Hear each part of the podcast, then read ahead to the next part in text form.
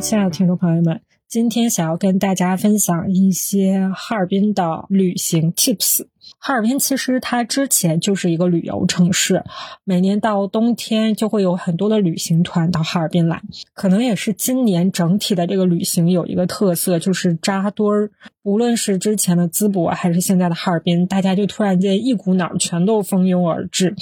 一方面是大家都到一个地方就会变得很热闹、很开心，会给你的这个旅行增添很多的趣味；但另一方面，它也。极度的考验着当地的这种接待能力。那哈尔滨确实也会存在这样的一些问题，哪怕它是一个老牌旅游城市，啊，就是现在的客流量实在是太大了。所以大家一方面能够看到大家会盛赞这里非常的好玩，然后另一方面呢，大家也会吐槽这里的一些接待能力会差，比如说冰雪大世界里面上厕所也要排队，然后那个玩那个大滑梯也要排好久。那这个可能也是哈尔滨在努力解决的一些问题。一方面是我们也是这种地主之谊，有朋友来了也是希望能够接待好的。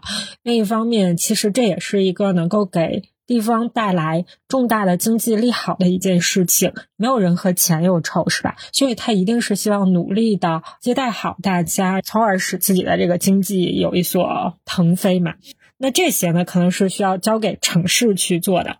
那我们这一些东北人呢，可能可以给到大家一些具体的游玩的 tips。所以我也在思考如何，如果是我的朋友来，我如何跟他介绍呢？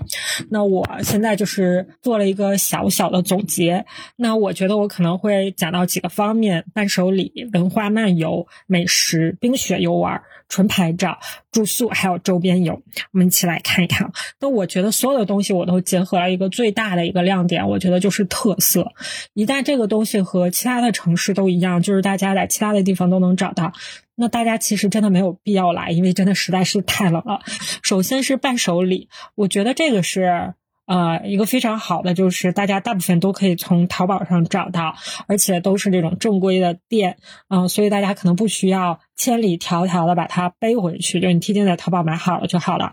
啊，比如说第一个是这种比较著名的这个秋林的红肠，各种肠，大家可能都会比较推荐啊，东北人会比较推荐。推荐你去买干肠，嗯，它可能更适合大家的这种口味，嗯，它也会稍微贵一点。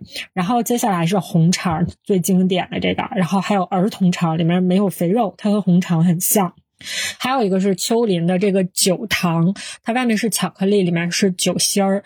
其实我在欧洲很多国家都有看到，就是卖这种。酒心儿的巧克力，我觉得这个是欧洲的一个特色，这个应该也是我们从俄罗斯那里学到的，所以大家也可以在网上买一些物美价廉。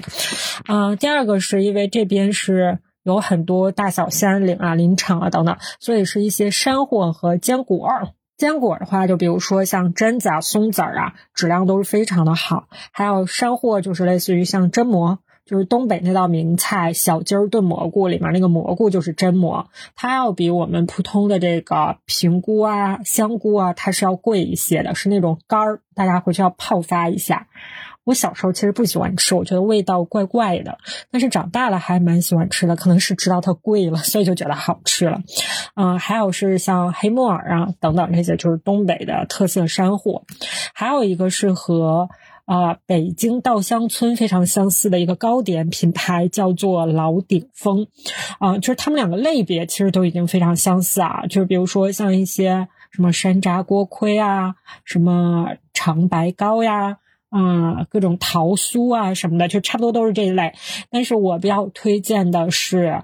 绿豆酥就入口即化那种，不甜。然后还有一个是牛舌饼，它和稻香村的那个相比，我觉得是这种胡椒味会更重一些，还挺好吃的。就是它的味道很特别，就是大家可以尝试一下。还有一个是可以。带回去的，我觉得是搓澡巾。你带一些搓澡巾回去送给朋友，感觉应该还不错啊。就如果来了东北还体验了东北洗浴的朋友，嗯，可以带一个搓澡巾。这个是我能想到的啊东北特色的伴手礼，哈尔滨特色的伴手礼。那下面提到的呢，是一些。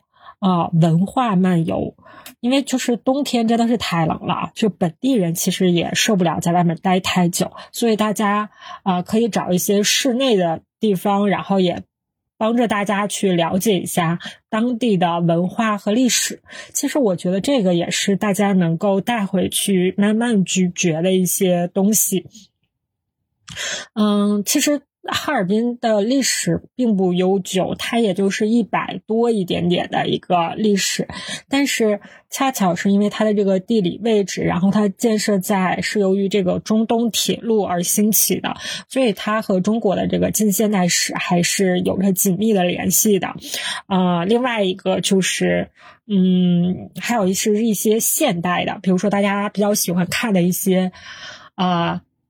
悬疑剧的一些，最近很多近些年其实都是跟东北题材的啊，什么《白日焰火》呀。漫长的季节啊，等等，其实都是东北，啊，都是和东北的这个重工业基地，然后它的一些变化，啊，相关的紧密相关的。所以就是这些，大家可能来到这里了，然后你去了解一下，你会觉得不虚此行。那这个你能去到的地方呢，首先是这种，呃，哈尔滨城市规划馆，它就在江边。就是大家可以去逛一逛，然后第二个是哈尔滨市博物馆，那个特别大，就是我其实都没去过那个城市馆，我去过还不错。然后还有一个是七三幺历史纪念馆，这个去过的朋友都会说给到自己很大的震撼，嗯。身心灵受到了一番洗涤，这种，呃，如果大家想要了解这一段历史的话，可以去七三幺历史纪念馆看一看。嗯，另外一个呢，就是这种中国建造的最后一座文庙啊，就在哈尔滨，是在哈尔滨哈尔滨工程大学，就是他们在一个大的院子里啊，就在那里。它的背后也有很多历史，是张学良率领啊大家建造的这样的一座。嗯，已经没有科举制度之后建造的这样的一座文庙，所以大家也可以去逛一逛。嗯，还有就是萧红故居，如果大家看过《黄金年代》呀等等啊，就是大家了解萧红是一个，甚至是亚洲文坛上都一个非常举足轻重的人物的话，大家应该会。感兴趣去了解一下，来到了萧红的故居嘛，就在哈尔滨市的呼兰区。嗯，还有一个呢是什么呢？其实是因为我们刚才说了中东铁路的建造吧，那个时候应该是会有二三十个各国的使馆。聚集在哈尔滨，就大家想想，那是一个如何繁华的一个场景。它现在的好多使馆还都保留着，但是都用作他用啊，无论是公公用，还是说成为一些啊商用啊，甚至是一些咖啡馆等等，就是大家可以都去，哎，感兴趣的话可以去逛一逛。再一个呢，是哈尔滨是世界。哎，三大还是四大呀？音乐之都，什么？奥地利的维也纳呀，等等，就是这些，大家肯定都非常耳熟能详、响当当的。那其实有一个就是我们中国的哈尔滨，所以呢，来到这里呢，大家可以去感受一下这种音乐的氛围。比如说中央大街附近的那个老会堂，或者是索菲亚老会堂音乐厅的话，会定期有这种啊交响乐啊，或者是演奏会啊等等，就是大家都可以去听一听啊。另外也有一些比较现代的，比如说像哈尔滨音乐厅啊，哈。哈尔滨大剧院呐，等等，最近应该也都是演出热季，还有可能每天都有一些演出，大家感兴趣的话都可以去购票一听。想给大家推荐一个非常妙的地方，这个地方叫做东方斯卡拉。其实啊，就是这个地方吧，到底要不要推荐，我是有一点矛盾的，因为它可能会让大家觉得对。东北有一些误解，让你觉得哎，哈尔滨人怎么哦，原来好这口其实也不是，因为很多像我在内的，我身边的很多朋友都没有去过东方斯卡拉，就是它并不是我们的日常的菜。但我觉得，如果作为外地人，你来到了东北，特别是南方人，我觉得还是挺推荐大家去看一看的。它真的是一个景儿，对，就是能够让你去看一看这种。彪悍的东北彪悍的娱乐形式是什么样的？我看前两天新闻，就是娱乐新闻是赌王家的，嗯嗯哪一个女儿啊？然后还去了东方斯卡拉，就你第一反应觉得他们两个的气质好不搭呀，啊，然后另一方面你会觉得，哦，可能这个就是啊澳门旅游业啊这种娱乐业的大亨来看一看东北的这种夜场是什么样的，就很很就是可能东外南方外地人会觉得很荒谬啊。就我包括我在内也会觉得有一点荒谬的一个场所，但是我觉得还是挺有特色的，就是咱们主打的特色嘛，就是大家可以去一看。嗯，还有是啥嘞？我看看啊。哦，还有一个文化是澡堂子。对，这个可以当做一个东北的文化，对吧？就是差不多的就行，就是大家看一看大一点的都可以去，就不一定非挤那一两家。确实那一两家不错，但如果实在是挤不上，就差不多的都行。嗯，还有就是，如果大家感兴趣的，对科技感兴趣的话，可以去看一看哈尔滨工业大学的航天馆，或者是哈尔滨工程大学的传播馆。这个毕竟都是。国防七子里面的一些重要的一些啊展馆啊，这些呢就是想要给大家推荐的文化漫游的一些场所。嗯，另外呢就是美食，其实美食这个大家好多人其实都讲过。那你来东北吃的话，那其实特别是来到哈尔滨的话，那就是这样几类：东北菜、烧烤。俄餐还有一些炒祖菜，东北菜我推荐的是居家菜馆，我发现推荐的好少呀，但我觉得居家菜馆很好吃啊。还有五记酱骨，大家去看看东北吃大骨头啊这种彪悍的民风。然后还有是，呃，还有一个是什么来着？哎，一下想不起来了。啊，我觉得东北菜还是挺好吃的，但是偏咸一些，偏甜一些，对于南方的小朋友来说，但确实是马大好吃。还有一个呢是俄餐，俄餐的话现在好像比较火的是波特曼，对吧？就是道里那一家，它有两家。啊，道里那一家最近看好像还有一些俄罗斯演员在现场的演奏啊，然后歌舞啊等等，感觉非常非常的有那种范儿哈。还有一个是烧烤，我觉得出了东北之后。的烧烤真的不行，就是这种串儿的小烧烤，就是大家哪怕是我很多朋友，哪怕是到了北京，他们都会觉得，哎，烧烤还是要吃东北的，所以大家可以去找一找。还有一个是朝族的小菜，差不多，嗯，因为这边都有。呃，朝鲜族自治区嘛，所以会东北这边会稍微多一点，嗯，就大家可以去感兴趣的去尝一尝。嗯，我推荐有一个鸡西小菜馆在林大附近，它是嗯有一点像什么呢？就有点像是就是辣辣的小菜，它可能不是那种。大菜了，就是不是那种硬菜了，肉啊什么的，但是小菜味道不错。嗯，还有一个呢是德莫利炖鱼，这个也是哈尔滨的一个特色。德莫利是一个地方，然后它炖的这个鱼是鲤鱼嘛，就反正很大一条鱼，然后里面还会放粉条啊等等的什么的，还挺有特色的，大家可以尝一尝。嗯，还有啥是就是你只能在哈尔滨吃到的呢？就是鲜榨的葛瓦斯啊，就是大家嗯。就是它的重点不在于好不好喝了，它一定是有人喜欢有人不喜欢啊。但是它的重点就是你来了，你要去尝一尝这个地方的特色。其实我个人觉得还挺好喝的，我觉得比嗯。成瓶儿的那个好喝，然后它在什么道里菜市场啊，或者是中央大街很多地方你都能买到鲜榨的。你可以买一杯，然后大家几个人一起分享一杯就够了。它那一杯还挺大的。嗯，我觉得到了一个地方，其实它的好与不好是你自己去体验，然后你有发言权了，然后他给你留下一段记忆更重要。嗯，还有是哦，糖葫芦你要买那种扁的，嗯，它比较好咬。你这个成球的那个山楂，你咬起来有点费事儿。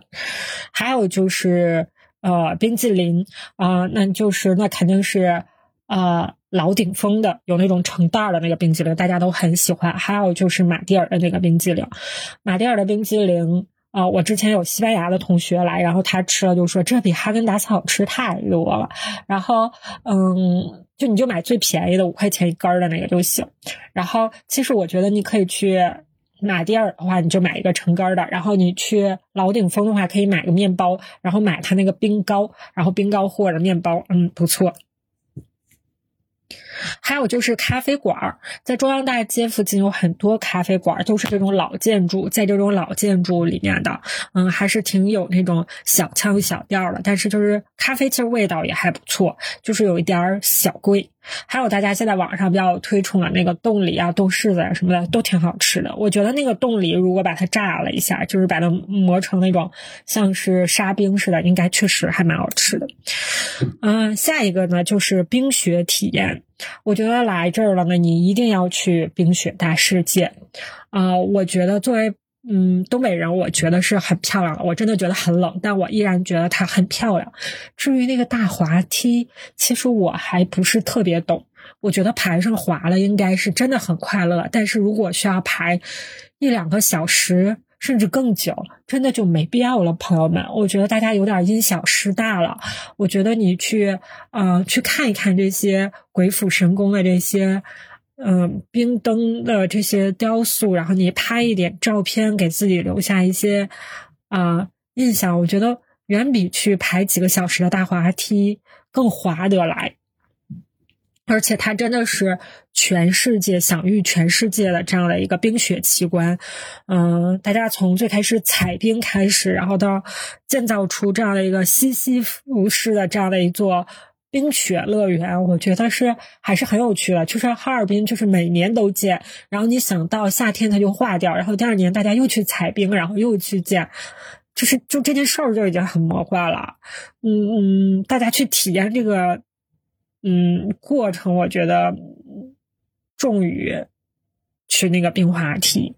呃，还有一个就是赵林公园儿啊，它现在也有一个冰灯游园会。其实我在我的小时候，哈尔滨最开始有冰灯游园会的时候，就是在赵林公园儿，所以它其实还是这种，嗯嗯，在一个公园里面，然后有很多的这样晶莹剔透的小的冰灯啊，大家不妨去看一看。去找找这种老东北的味道，就是它很符合那种，嗯，刚才说的那种东北文艺复兴的这些小说里面的那种场景的感觉，啊。还有一个是冰雪嘉年华，就是刚才说的，你想要去打滑梯，你就去冰雪嘉年华嘛，是吧？几十块钱，或者甚至是。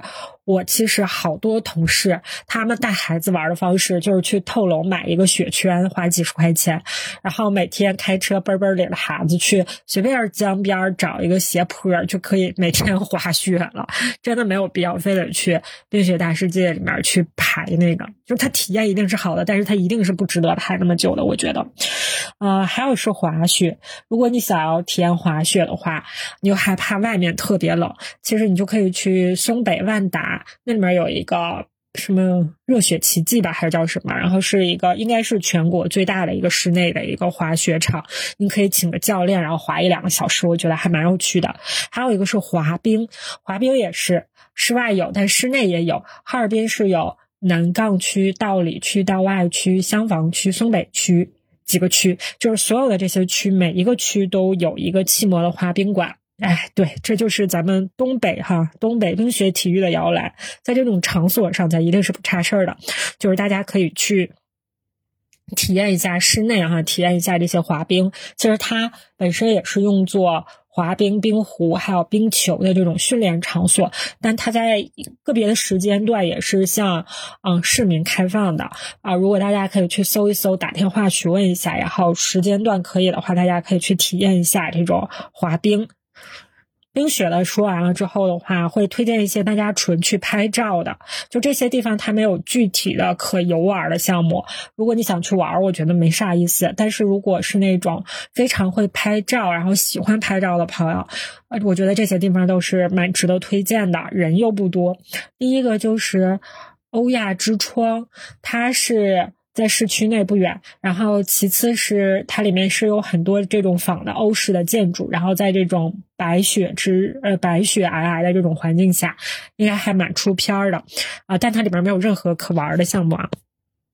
嗯，还有是江边的，我觉得是真的是白日焰火，就是白天大家也有一些放烟花的，就是那个效果出来了，让我觉得真的是一秒穿越到那个电影里面。嗯，大家感兴趣的话，也可以去江边拍一些这种风格的，就是非常东北老工业基地，非常文艺复兴的。然后同时是那个道里区和道外区之间的那个中东铁路桥，啊，和这个白日焰火和下面这个冰面配起来，就是。倍儿东北文艺复兴，还有是大家都知道的那个音乐长廊的那些大雪人，还有就是。各种教堂也很出片儿，比如说索菲亚教堂，这个是最著名的，对吧？然后还有葛新街的一个教堂，还有是哈尔滨，就是坐落在哈尔滨的很多啊，很多教堂，大家都可以去拍一拍。还有一个是啊，就刚才说的那个文庙，那个文庙其实大家可以去拍一些这种甄嬛风格的这种，可以有旅拍什么的吧？嗯，就是我之前去到，就会有看到很多有在拍那个，还拍的很漂亮，嗯。故宫现在应该已经不让商拍了吧？而且故宫的人多多呀，就是大家可以去文庙去。如果喜欢这种风格的这个照片，我觉得除了你在索菲亚前面拍那种异国公主风，不如去拍一拍中国公主。我真觉得那个异国公主风吧，有的拍的也挺好看，但大部分的人大家拍不出来那个效果。而且特别是你看了。有一些俄罗斯人在那拍完出的那个片儿，你会觉得他们那的那个面部折叠度啊，就是那种风格，公主风真的还是适合他们。嗯，就是适合中国公主的都在文庙里了，都在故宫里了。嗯，大家去那里拍一拍。还有就是火车站，啊，火车站里面，嗯，哈尔滨火车站也蛮出片儿的。就如果大家来回都是这种飞机，然后没有。火车的这种行程的话，其实大家可以看买一段哈尔滨到哈尔滨站到哈尔滨啊江北呃松北站啊哈尔滨北站或者是哈尔滨西站。就这样，就是你去买一买，看一看有没有这样的。就它同样是哈尔滨市内的这样的站，然后你做一个往返，应该也就是三十多元钱吧，应该是你做一个往返，然后这样可以方便你进去拍一些照片。然后它的那个配色，哈尔滨火车站的那些配色都是墨绿和啊偏那什么呀金棕色。这个颜色其实是因为都是啊马蒂尔。集团和哈尔滨文旅，他们之间是有一个合作的。那这个颜色其实都是马蒂尔的一些标志性的颜色，那个墨绿色啊，包括现在哈尔滨的一些指路牌儿，比如说中央大街上的那个指路牌儿等等，其实都是这个配色，还还挺高级、挺漂亮的。下面讲一下住宿。住宿呢，除了大家知道的那些，比如说那些五星的连锁酒店啊，或者是一些个人的民宿之外，其实我觉得是。嗯，还是要有一些特点，哈尔滨的特，只有哈尔滨能看到的一些特色的。那我觉得是一个是跟历史有关，还有一个是跟冰雪有关。跟历史有关的话，大家可以去住马蒂尔酒店。中央大街的那个那个马迭尔宾馆，它马迭尔宾馆叫它，其实是因为啊，最开始建国呃建国前后，然后有一些我党我国的重要领导人都曾经在这里面开会啊等等，都下榻过于马迭尔。宾馆，所以它现在里面也有很多这样的历史的照片的展出，啊，如果对这段历史很感兴趣的朋友，其实可以去住马蒂尔宾馆，嗯，我不知道如果不住可不可以参观啊，嗯嗯，还有一个是也是在中央大街上，是一九零三公馆，它里面的特色是它里面有一个。电梯那个电梯是非常老式的那种，就是带一个拉门的那种，嗯，那种都是透明的，就是外面一个铁拉门，然后进去之后坐的那个，那个现在全中国只有两个，另外一个在上海，但上海的那个已经不载客了，现在载客的只有哈尔滨这一个，所以我觉得也蛮特别的。但这两个酒店宾馆应该最近价格都蛮贵的，就是适合这种不差钱的朋友，啊，差钱的朋友不知道可不可以进去 免费参观一下。另外。一个我觉得是冰雪类的，就如果我们之前去北欧的时候，就特别想圣诞的时候特别想去芬兰或者挪威去住他们的那种，嗯，圣诞老人村啊什么的，就是那些星空房，就是你能看极光的啊，冰雪的那种，嗯，房子或者是木屋。就是在那种冰雪森林里面的那种木屋，就特别想住那些。那其实哈尔滨这个周边也有，呃，我没有去过，但是我看到照片觉得就很像北欧的那种木屋，特别漂亮，就是那种三角顶的那种，然后是大的落地玻璃，然后外面你能看到。皑皑的、厚厚的积雪，然后能够看到溪流，然后室内的话就是暖烘烘的，啊，感觉起来就是非常非常的特，就是有这种冰雪的特色，嗯，就是。我就看了，我都很想去住，或者是住到冰雪大世界里面的那个雪屋。它是好像你住了住满住到那个雪屋的话，你直接就成升级为 V V V I P 这种，就是所有的大滑梯呀、啊摩天轮的冰雪秀啊，就是你都可以直接啊不用排队就能够去嗯体验的。所以我觉得，特别是领了小孩子，我觉得你住在那里还蛮不错的，就是多省事儿啊，是吧？嗯，还有一个的话就是周边游，周边游其实省内省外就是都可以。省内的话，比如说像亚布力。啊，那个是真的是滑雪界的 O.G. 啊，好像到现在一些比较特殊的一种雪道也只有在亚布力才有。还有一个呢是雪乡，雪乡的话是真的是特别特别的童话啊！就即使是在哈尔滨市内不怎么下雪的话，雪乡也雪乡也会有那种屋顶上积着像奶油一样厚厚的那种积雪，就是特别特别的童话世界。还有一个就是横道河子。其实横道河子也很和很有中哈尔滨的这个历史啊，因为它也是因为铁路，啊而兴起的而成立的这样的一个小镇子，啊，但是没想到从在今年因为这个特别像这个北海道 而火了，就是但是特别特别的出片儿，我不知道那块还有什么好玩的啊，除了这段历史，然后以及很出片儿之外。但我觉得他确实反向安利到我了，通过游客呃安利到了东北人了，就觉得很想去那儿。还有一个的话，就是如果你觉得哈尔滨依然不够冷的话，你还想挑战极限的话呢，可以去漠河看极光就不要了，那里。理论上是看不到极光的，嗯，但是它足够冷，嗯，也挺有趣的。还有就是齐齐哈尔的烤肉，这个是沈腾，不就是哈尔滨人，呃，不是齐齐哈尔人嘛？他之前在那个《西红柿首富》里面，不就是请巴菲特吃的就是齐齐哈尔 BBQ 嘛？就是他的那个烤肉啊、蘸料啊什么的，还蛮特别的。还有的话，就是出省的话，就去吉林、去长春、去延吉，他那边的韩餐。嗯，就是特别特别的正宗，特别特别的好吃。呃，这些就是差不多所有的推荐了。我觉得推荐大家除了穿暖和之外，其实推荐大家去买那个买一些那个夹雪球的那个夹子，能夹小鸭子、小恐龙、小雪人什么的那个。我觉得那个特别特别的治愈，特别特别的解压。就大家可以一起买一些那个东西过来玩，就是因为你看到真的雪，你又能怎样呢？你。你难道真的要吃它吗？然后哈尔滨又没有那么厚的雪能够让你一猛子扎进去，但是你确实可以来团一团雪球，来参与参与，或者是堆堆雪人。好吧，以上就是我给大家推荐的哈尔滨旅行的小 tips，就是结合这边的特色。嗯，那新的一年也祝愿所有的朋友们，嗯，身体健康，笑口常开，发大财。好吧，我们下期再见，拜拜。